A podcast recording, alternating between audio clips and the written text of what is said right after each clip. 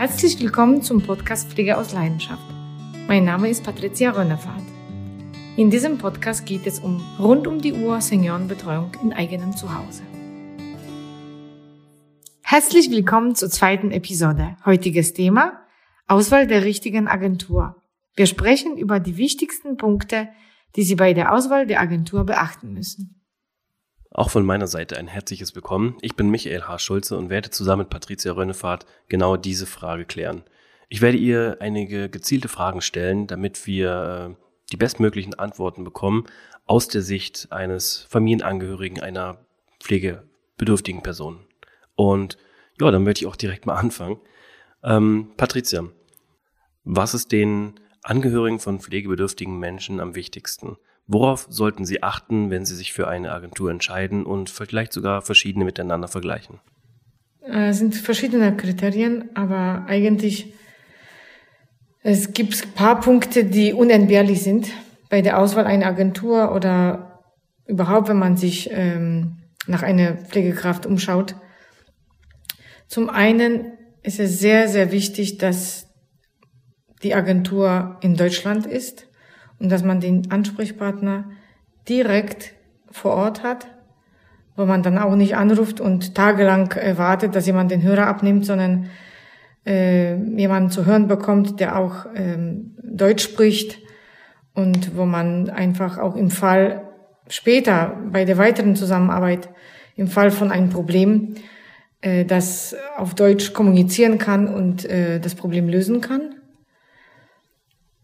Das ist das Erste. Das Zweite ist, ähm, dass die Agentur von Anfang an versichern muss, dass sie Leute nur mit Deutschkenntnissen ver vermittelt, denn es ist einfach so eine große ähm, Verantwortung für ähm, für die für die Sache, wenn man mit Menschen zusammenarbeitet, dass da jemand kommt und äh, die deutsche Sprache nicht beherrscht. Das äh, ist, äh, läuft so ab, dass da vorprogrammiert Probleme damit verbunden sind und ich kriege mindestens drei, vier Anrufe in der Woche von Kunden, die Agenturen haben, äh, wo sie Pflegekraft bekommen haben und die Pflegekraft steht vor der Tür und äh, sagt kein Wort Deutsch. Und dann melden sie sich bei mir. Und die dritte Sache ist auf jeden Fall, dass die Leute nicht nur kompetent äh, sein müssen, sondern ähm, ähm, einfach ähm, mit dem Herzen dabei sein müssen und äh,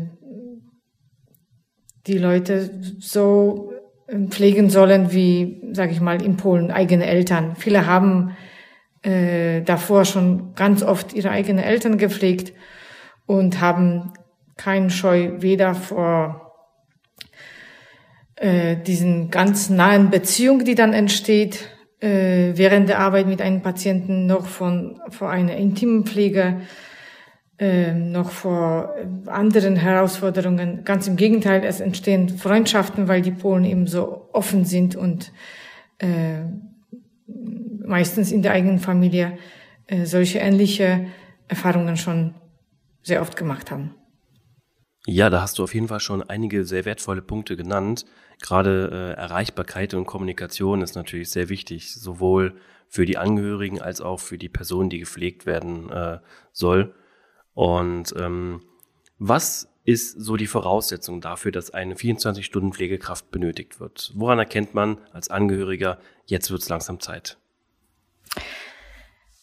Ja, das ist auf jeden Fall nicht so einfach zu beantworten, denn ähm, äh, die Leute, die pflegebedürftig werden, die oder sind, äh, die müssen nicht unbedingt äh, sofort bettlägerig werden oder sofort schwer krank werden. Das ist ein schleichender Prozess und ähm, ich kann ähm, dir und anderen Hörern auch wirklich einen guten Rat geben, sich mit dem Prozess im Vorfeld auseinanderzusetzen und die Situation einfach zu beobachten und um zu schauen, wo sind meine Eltern gerade oder meine Angehörigen, mm, sind sie selbstständig, äh, wie reden sie, vergessen sie vielleicht teilweise irgendwelche Sachen, können sich an etwas nicht erinnern? Oder können sie nicht mal Einkäufe bewältigen. so fängt das an. Es ist ein sehr schleichend und am Anfang vielleicht sind die Leute körperlich fit und laufen noch und ähm, machen guten Eindruck, aber vielleicht haben sie Gedächtnisprobleme oder ähm, können sie einfach ähm, nicht mal äh, sich selber versorgen. Und da ist es ratsam, wachsam zu bleiben und auch einfach die Situation zu beobachten und offen mit den Eltern zu sprechen. Es ist sehr schwierig, das ist ein ganz anderes Thema. Wie spreche ich im, äh, meine Eltern, die im hohen Alter sind, an ähm, und ähm, bespreche ich mit ihnen die Pflegesituation oder was später mh, passieren wird. Und ähm, es gibt aber auch Situationen, wo es äh, definitiv ähm, äh, es heißt, dass Leute pflegebedürftig sind und nicht mal sich ähm, alleine äh, zu Hause alleine gelassen werden können.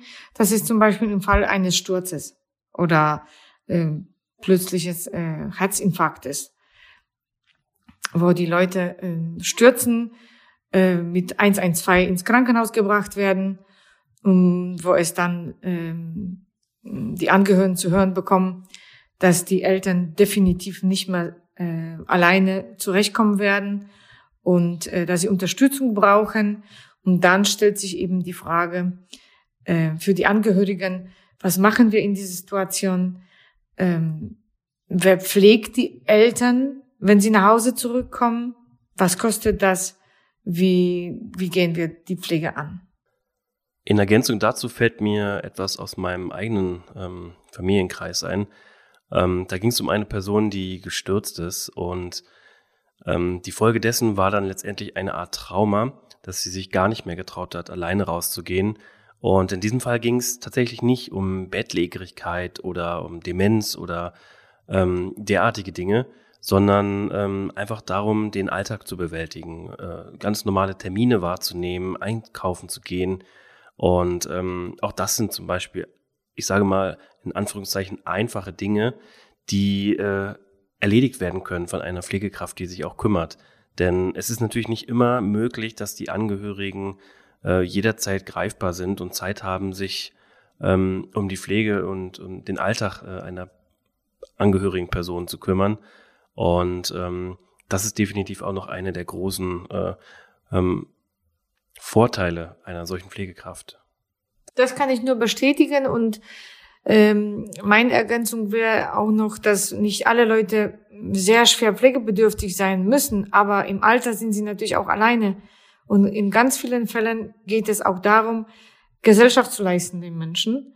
Und ähm, wenn sie dann äh, jeden Tag völlig alleine sind. Ich kann nur mich sehr gut erinnern an meine äh, Großmutter, die ähm, immer alleine in einem Zimmer in den vier Wänden alleine saß und sich immer gefreut hat über einen Besuch.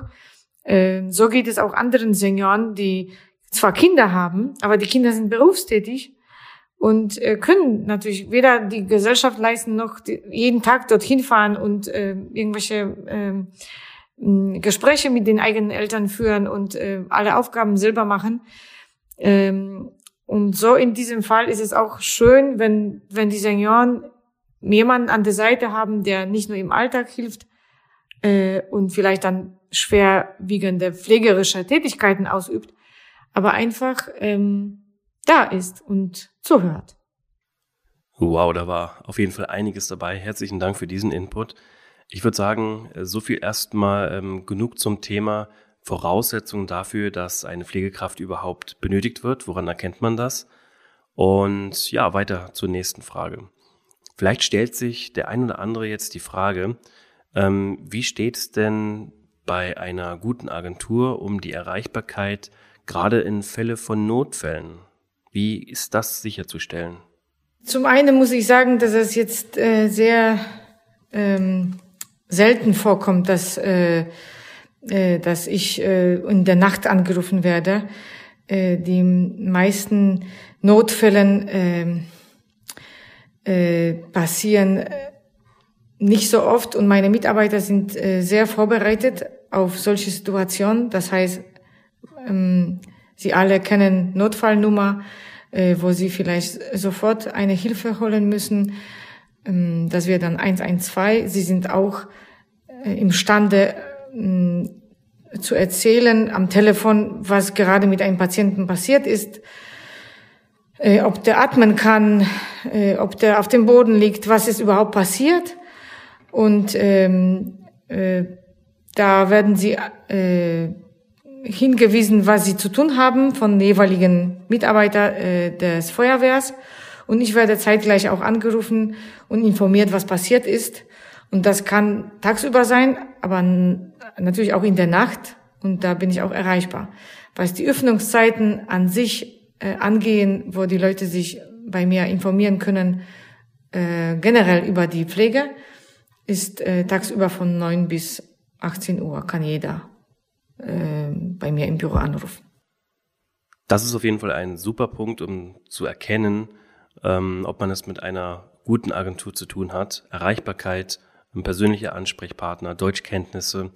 Und ähm, was ebenfalls noch ganz wichtig ist, worauf wirklich jeder achten sollte, das kann man auch direkt mal nachfragen, ist zum Beispiel das Thema Weiterbildung. Gerade im Falle eine Not, eines Notfalls ist ja die Pflegekraft so die Ersthelferperson, die vor Ort ist und als allererstes helfen kann. Kannst du hier vielleicht ein paar Worte zu sagen, worauf man achten sollte oder ähm, wie das bei dir, bei deinen Angestellten ist zum Thema Weiterbildung? Ähm, es, in der Praxis sieht so aus, dass äh, alle Helfer, die bei uns ähm, äh, für uns arbeiten, natürlich den Erste-Hilfe äh, abgeschlossen haben und wissen, was im Notfall zu tun ist mit Körperlagerung und äh, so weiter. Äh, aber ähm, Pflege bedeutet nicht nur Notfälle, sondern auch im Alltag. Wir haben äh, mit verschiedenen Patienten zu tun und es können äh, Patienten äh, sein, die verschiedenste Krankheiten äh, haben angefangen von Kreislauferkrankungen bis zu Demenz, Alzheimer und Parkinson. Und ich lege persönlich sehr viel Wert darauf, dass unsere Mitarbeiter weitergebildet werden äh, im Hinblick auf, äh, auf verschiedene äh, Situationen.